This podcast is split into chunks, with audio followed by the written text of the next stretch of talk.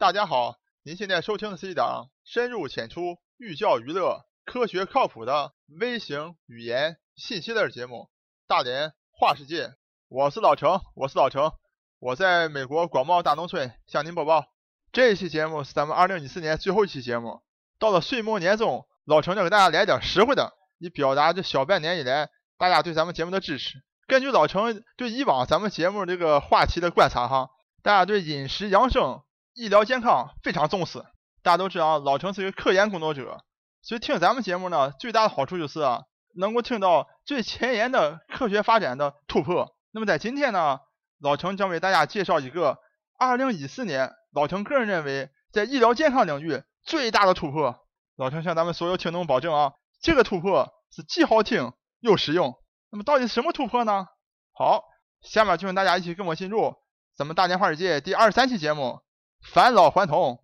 不是梦，返老还童可以讲是所有的养生也好，医疗也好，最高的这种境界了啊。那么在二零一四年呢，生物医学的科学家们做了一系列非常精彩的实验啊，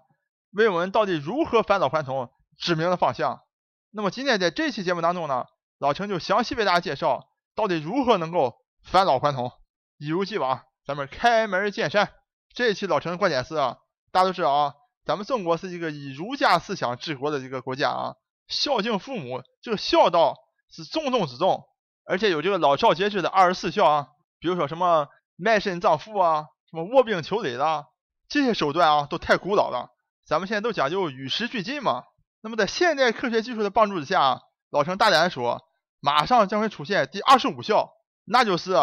为母献血。听众朋友们听到这肯定又说了，老陈你又开始故弄玄虚了。老师跟大家讲，一点也没故弄玄虚，请大家让我慢慢道来。讲到这个返老还童、长生不老啊，这可不是一个新鲜话题啊。从自古以来啊，追寻长生不老、返老还童啊，就是帝王们最爱的一项活动。其中相当多的帝王啊都是举举国之力啊，来追求这个炼丹啊，追求仙丹能够长生不老，能够返老还童。所以今天呢，你到很多道观去。就游玩的时候，你就发现道观前面这个炼丹炉啊，那就是当年这个炼丹留下的遗迹。大家还比较小看这个炼丹，虽然说这个炼丹炼出来的丹很多都是假药啊，比如说最著名的啊，那个明朝的万历的儿子朱常洛登基二十九天啊，吃了一个红丸，也是个丹药，吃了就立马就暴毙了啊。著名的这个红丸案啊，虽然说炼这个仙丹啊，一直没炼成，但是大家千万不能小看这个炼丹的过程。这个炼丹对中国历史啊和世界的历史啊都做出了巨大的贡献。比如说老陈最爱吃的豆腐，就是在追寻这个长生不老药这个炼丹的过程中给制作出来的。所以大家可以看到啊，这个炼丹对世界美食文化的这个贡献程度啊。那么炼丹最大的贡献是什么呢？老陈可以告诉大家啊，炼丹对人类发展最大的贡献就是说，在炼丹的过程当中发现了火药。火药是中国四大发明，我想大家都耳熟能详了啊。但实际上，大家可以看到啊，从来没有人说到底是谁发明的火药。这为什么呢？就是因为啊，当年这道士们啊，在炼丹的时候啊，哎，发现一旦把这个硫磺、木炭和硝石混在一起就爆炸了，把这帮炼丹道士啊炸得屁滚尿流的啊。所以呢，他们就把这个记录下来了。你警戒以后炼丹的啊，千万别把这三个东西再混在一起了。所以导致呢，没有一个准确的人说是谁发明的火药，就是在这个炼丹过程中，哎，大家发现。这三样东西不能放在一起去烧，一烧就炸了。老陈在这块做个预告啊，老陈将为大家做一个系列节目，讲述中国火器的发展历史，非常郑重的纠正鲁迅先生和其他某些脱口秀主持人非常误导大众的言论。好，咱们言归正传啊，这皇帝们是想通过炼丹啊，来达到这种长生不老、返老还童的这么一个功效。那么在民间呢，在小说当中啊，就通过吃唐僧肉。来达到这个长生不老啊，返老还童。其实大家都知道啊，《西游记》，你看唐僧白白净净的，一路之上啊，各种妖精，一会儿是琵琶精，一会儿是蜘蛛精，一会儿又是白狐精，都要出来吃这个唐僧，能让自己长生不老。那么吃唐僧肉呢，就蕴藏着一个非常简朴朴素的这么一个逻辑观念啊，就是通过以形补形的方式啊，通过吃人肉、喝人血，来让自己达到一种年轻。返老还童的状态，那么这种朴素的哲学观念呢，不但中国有，西方也同样有。咱们别的不用讲，咱们就来看一看西方这影视作品啊，就可以可见一斑。比如说啊，非常著名的电影《暮光之城》，就讲吸血鬼的，你看都拍了多少部了已经。然后呢，美国的美剧有这个《吸血鬼日记》，还有《真爱如雪》，在美国的这些电视剧大奖上都得了非常多的奖，而且收视率啊也非常高啊。所有这影视作品呢，他们逻辑都是一样的啊，以人血为生的吸血鬼们啊，喝了人血之后啊，就能够永葆青春啊，长生不老。所以大家可以看到啊，不管是中外啊，都有一种这么简单而朴素的一种哲学思想啊，就通过吸血来让自身啊永葆活力。老陈在这里可以大胆告诉大家啊，这种逻辑思想呢，它的方向呢是正确的，但它的方法呢是错误的。通过喝血的方法。不管是人血也好，或动物的血也好，都没有办法让自己呢能够永葆青春。那么到底怎样才能永葆青春、返老还童呢？现代的生物医学研究啊给出了方向。在一九五零年代啊，就二战也打完了嘛，所以科学家们啊终于可以安下心来了啊，好好做自己的研究了。那么康奈尔大学的两个教授呢就想，哎，咱们能不能想个办法，找两只老鼠，一只老老鼠，一只年轻的老鼠。把年轻老鼠的血液呢灌注到老的老鼠体内，看老的老鼠会有什么反应。老陈在这块插一下啊，因为这个小老鼠啊和人体啊有百分之九十七的基因啊都同源基因，那什么意思呢？虽然说不是百分之百的一样，但是呢功能啊基本上相似啊，所以啊科学家通过研究小老鼠啊，就能很大程度上能反映出人体上的一些啊功能。好，我们接着说康奈尔这两位科学家啊。这两位科学家也非常有创意，他们为了完成这种把年轻老鼠的血液灌注到老的老鼠体内的这种啊想法呢，他们发现啊，当你把两只老鼠的侧腹部的皮肤啊缝合在一起的时候啊，就会有新的血管产生，而且这个新的血管呢，会将两只老鼠的血液循环啊给连接到一起。那么通过这样的简单的小手术呢，就能够完成啊两只老鼠血液的互相流通。那么在这个实验结束的时候呢，这两位科学家就把这老的老鼠啊进行了解剖，并观察了这个老的老鼠的体型特点。他们发现啊，这个老老鼠的软骨组织啊看起来啊比未经实验的对应的同样年纪的老老鼠要年轻的多。换句话讲，就通过和年轻的老鼠互换血液，让老的老鼠的至少是软骨组织啊变得更加年轻了。但是1950年代啊。其他的相关的生物学知识还不够丰富，所以他俩并不能解释为什么这个老的老鼠的软骨组织变得年轻了。随着这个生物学的这个研究啊不断的推进啊，人们首先是认识到干细胞的存在。干细胞是一种呢能够有自我复制能力的，能够在特定条件下分化成不同功能的细胞。当老的细胞衰亡，干细胞呢就会生成新的细胞呢来取代这衰老的老的细胞。从而来维持人体器官的功能正常化。刚开始的时候啊，科学家以为啊，当人体衰老的时候，这干细胞也衰老了，所以呢，这个人体的器官啊，这功能啊就慢慢不行了。但后来呢，科学家发现啊，干细胞并没有在人体衰老过程中逐渐的减少，只是呢，那些让它们分化成新的细胞去取代衰老的细胞的这个信号啊变少了，也就是说，它们得不到这个正确的信号来发挥功能了。所以呢，人就开始衰老了。那么，什么是那些所谓正确的信号呢？这个问题就成了科学家们啊要研究的新课题。那么，随着现代科学技术的发展呢，借助于蛋白质组学的方法，科学家们终于找到答案。什么是蛋白质组学呢？简而言之啊，就是想尽一切办法把血液当中的所有蛋白质啊全部给列出来，然后呢，科学家们去追踪啊这些血液中的所有蛋白质们从小鼠的青年到老年这些量的变化，去找到底什么因素啊是逐渐的随着年龄在递减。那么非常幸运的是啊，科学家发现有一种叫做生长分化因子 GDF 十一的这种蛋白质啊，非常明显的随着年龄的变化不断的减少。那么仅仅是发现这个蛋白质随着年龄的增长而减少呢，还不能确定它就是这个因子。那么下一步该怎么办呢？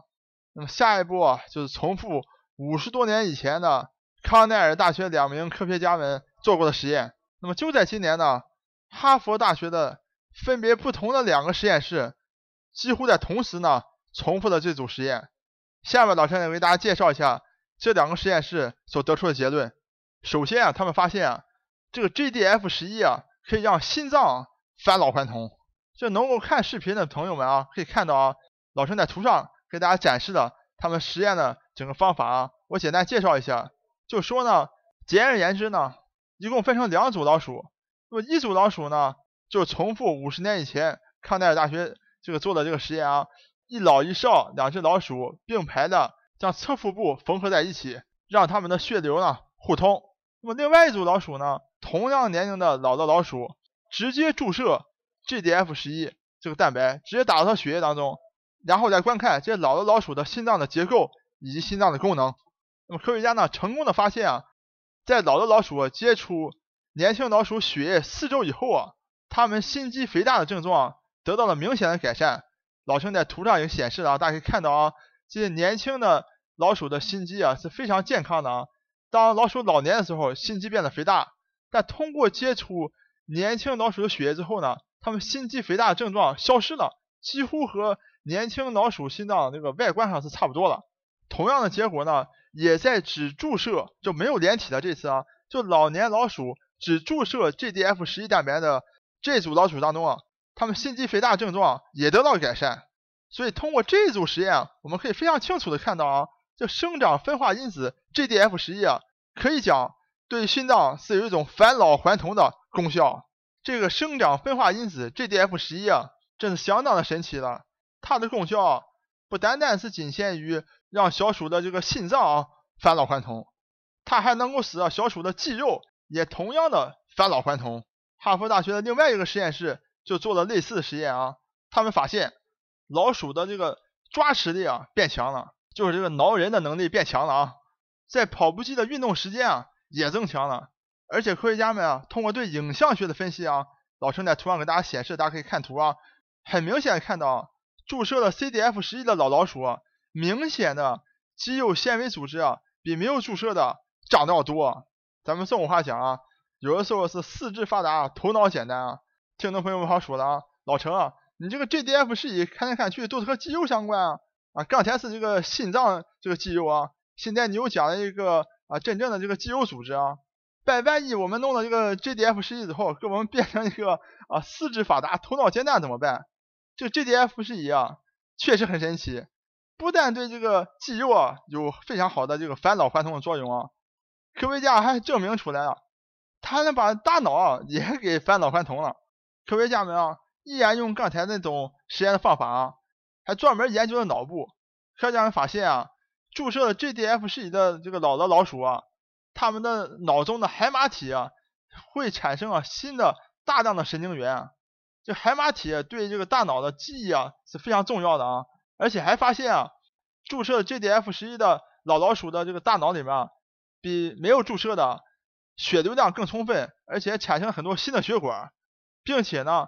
他们的这个记忆能力啊确实增强了。比如说科学家啊，将注射的 GDF 十一的老老鼠和没有注射的啊放入同样的迷宫当中啊。注射了 GDF 十一的老老鼠会比没有注射的更快的找到出出口，而且呢，老鼠本来是特别讨厌薄荷味道的啊，年轻老鼠都是能够啊通过嗅觉能够区分出薄荷味道，并且躲避薄荷的味道。